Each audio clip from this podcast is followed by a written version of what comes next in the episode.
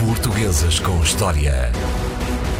É dia de recebermos de braços abertos André Canhoto Costa, o nosso professor, nosso professor de História, que traz todas as semanas figuras emblemáticas da cultura portuguesa e não só à nossa emissão. Que figura trouxeste hoje? O Duque da Terceira, o Conde de Vila Flor, uma das figuras mais importantes de, da primeira metade do século XIX em Portugal. Ele Há era alguma um... razão lógica por teres trazido esta figura? Sim, é, é o, é o homem que está no, no Castré e nesta época de verão é muito interessante, até porque o Castré agora renovado e com aquela. Verdade, já foste ver o novo Castré, está, está, está, está, está muito bonito, giro, e com aquela com essa esplanada, as várias esplanadas que ali ao longo do, do cais, praticamente até à zona de de, de, de, Santos. Dos, dos, de Santos e onde se apanham os barcos para a outra, para a outra margem.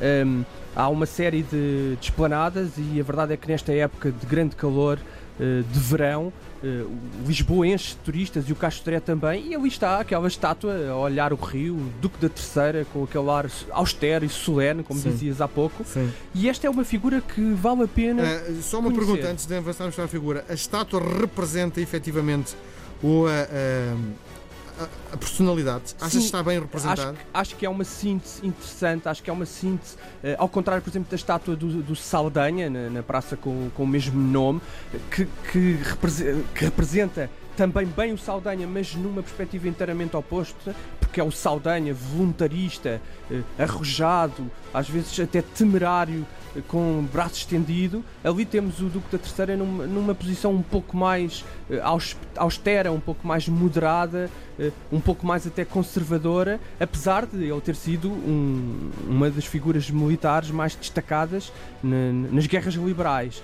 Um, mas vamos ver que também algum, algum desse destaque tem, muito a ver também com os cargos políticos que depois viria um, a ocupar, uh, até mais talvez do que os, os méritos como comandante militar, porque algumas dessas, dessas vitórias sobretudo na primeira fase das, da Guerra Liberal, até se deveram mais a comandantes operacionais no terreno e à própria bravura dos soldados do que propriamente aos grandes méritos do Conde de Vila Flor e do da Terceira. Mas era, contudo, um, um, general que sabia rodear-se de pessoas muito competentes e era, a história a seu regista, um grande organizador, um homem com uma grande capacidade de organizar, de disciplinar uh, o exército.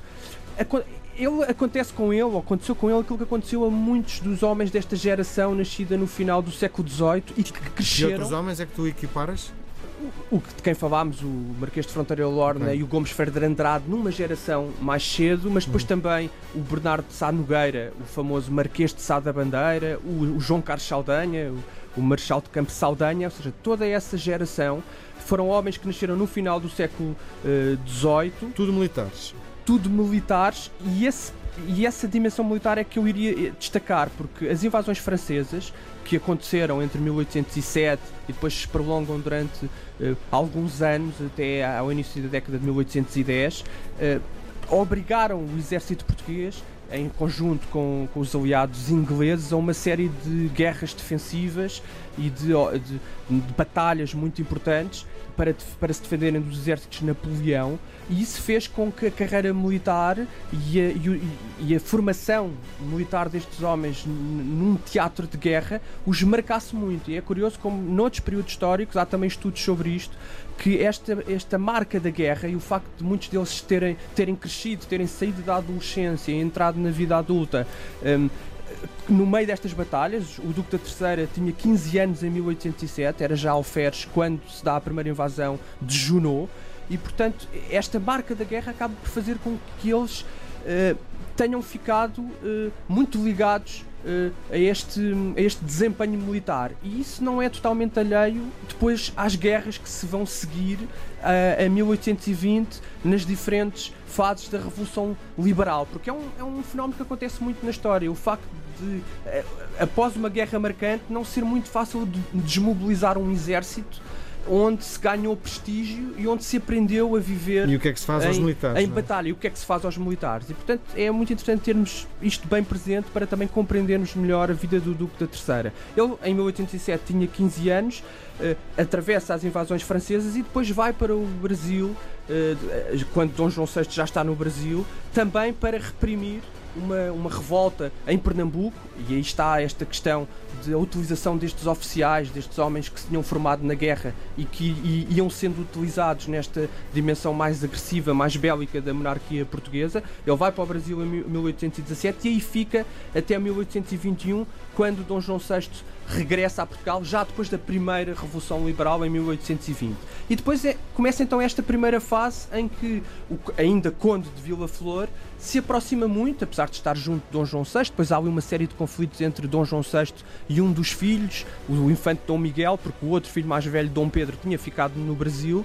E há, portanto, uma série de conflitos, porque este filho, o infante Dom Miguel, juntamente com a mãe, a célebre Carlota Joaquina, têm uma concepção política mais conservadora e ligam-se a grupos a aristocratas e a oficiais militares, militares também mais conservadores. E portanto o Conde de Vila numa fase inicial está muito próximo apesar de ser um servidor do rei Dom João VI está muito próximo desta parte da corte que espreita uma fragilidade de Dom João VI para uh, atacar o poder. Mas tudo vai mudar em, em 1824, quando se dá um, um, um célebre episódio violentíssimo na corte. A corte estava nessa altura em Salvaterra de Magos, onde havia um palácio muito importante, onde havia um teatro uh, de corte, onde eram representadas peças para, a enorme, uh, para o enorme número de cortesãos que acompanhavam sempre o rei para Salvaterra, para as caçadas.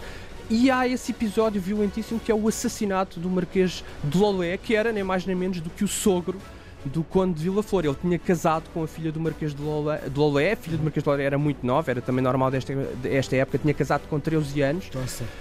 E hum, a verdade é que num, num evento eh, ainda hoje um bocadinho polémico, porque depois se lançou uma cortina de fumo, porque muito provavelmente o infante Dom Miguel e a própria Carlota Joaquina estiveram envolvidos no, no assassinato e houve depois uma investigação com, uh, com, levada a cabo pelos magistrados, mas esse processo desapareceu durante o período atribulado de, de, de, das guerras liberais e da usurpação de Dom Miguel e portanto nunca se chegou a provar, nunca se chegou a, a sentenciar uh, e a provar em processo judicial que o infante Dom Miguel tivesse sido um dos responsáveis diretos pelo assassinato do Marquês do Leal. Mas a verdade é que ele estava lá muito próximo dos acontecimentos quando se deu o assassinato no, no teatro e, eh, e, portanto, foi envolvido.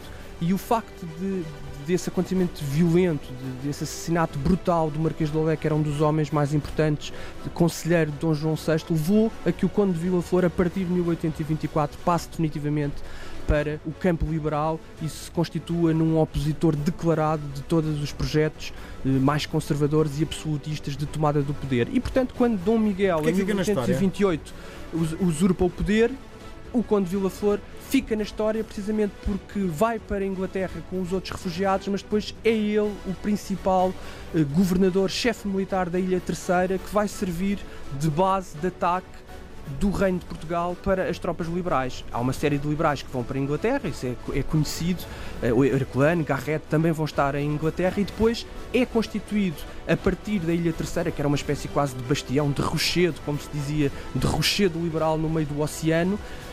Há uma série de imigrados, de tropas, que são concentradas na Ilha Terceira sob o comando de, do Conde de Vila Flor para então a partir daí, já com o auxílio de uma esquadra inglesa, atacarem o Reino de Portugal, onde Dom Miguel, Dom Miguel se considerava que usurpava o poder. E daí o Conde de Vila Flor vir à frente dos exércitos e ser depois agraciado com o, com o título de Duque da Terceira. Faz sentido que o Castro Dré, a zona escolhida para homenagear este homem, faz sentido que seja o Castro? Faz, faz sentido, embora eu dizia, falava há pouco dos episódios pitorescos, na conquista, antes de virem para o reino, na conquista do resto das Ilhas dos Açores, ainda há um episódio ali meio eh, bizarro, porque o Conde de Vila Flor, antes da conquista do Faial, regressa a quem diga que ele fugiu para a Terceira com medo de ser capturado pelos miguelistas no Faial, mas a verdade é que podemos dizer que, de uma forma geral, Uh, o papel militar do Conde de Vila Flor, Duque da Terceira, é fundamental e é ele que depois, uh, com as tropas liberais, depois de desembarcar no Algarve, já depois do Porto conquistado, faz uma marcha triunfal pelo Alentejo